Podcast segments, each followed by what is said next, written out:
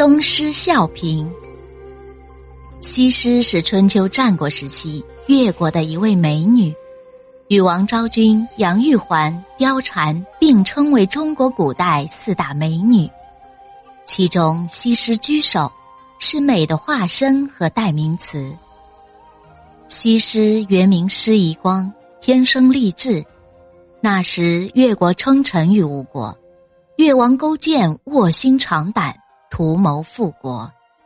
在国难当头之际，西施忍辱负重，以身许国，与郑旦一起由越王勾践献给吴王夫差，成为吴王最宠爱的妃子，把吴王迷惑的众叛亲离，无心于国事，为勾践的东山再起起了掩护作用。庄子里面记载了这样一个故事。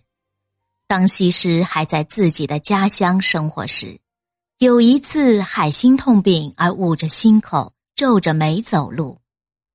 村子里的人见到西施楚楚可怜的样子，都觉得西施更加美丽了，对她的美貌赞不绝口。村子里还有一个女子，名叫东施，模样长得非常丑陋。她看见后。认为西施那种样子非常好看，于是就模仿着西施，也捂着心口，皱眉蹙额的走在村庄里，想增加自己的美貌，博得别人的赞叹。可是事与愿违，人们见了他那种怪模样，赶紧把门关上，不愿见他。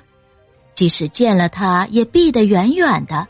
他只知道西施眉头皱起来很好看。却不知道西施皱眉好看，是因为她本身就美丽无比。后来人们就用东施效颦来比喻模仿别人，不但模仿不好，反而出丑。有时也做自谦之词，表示自己根底差，学别人的长处没有学到家。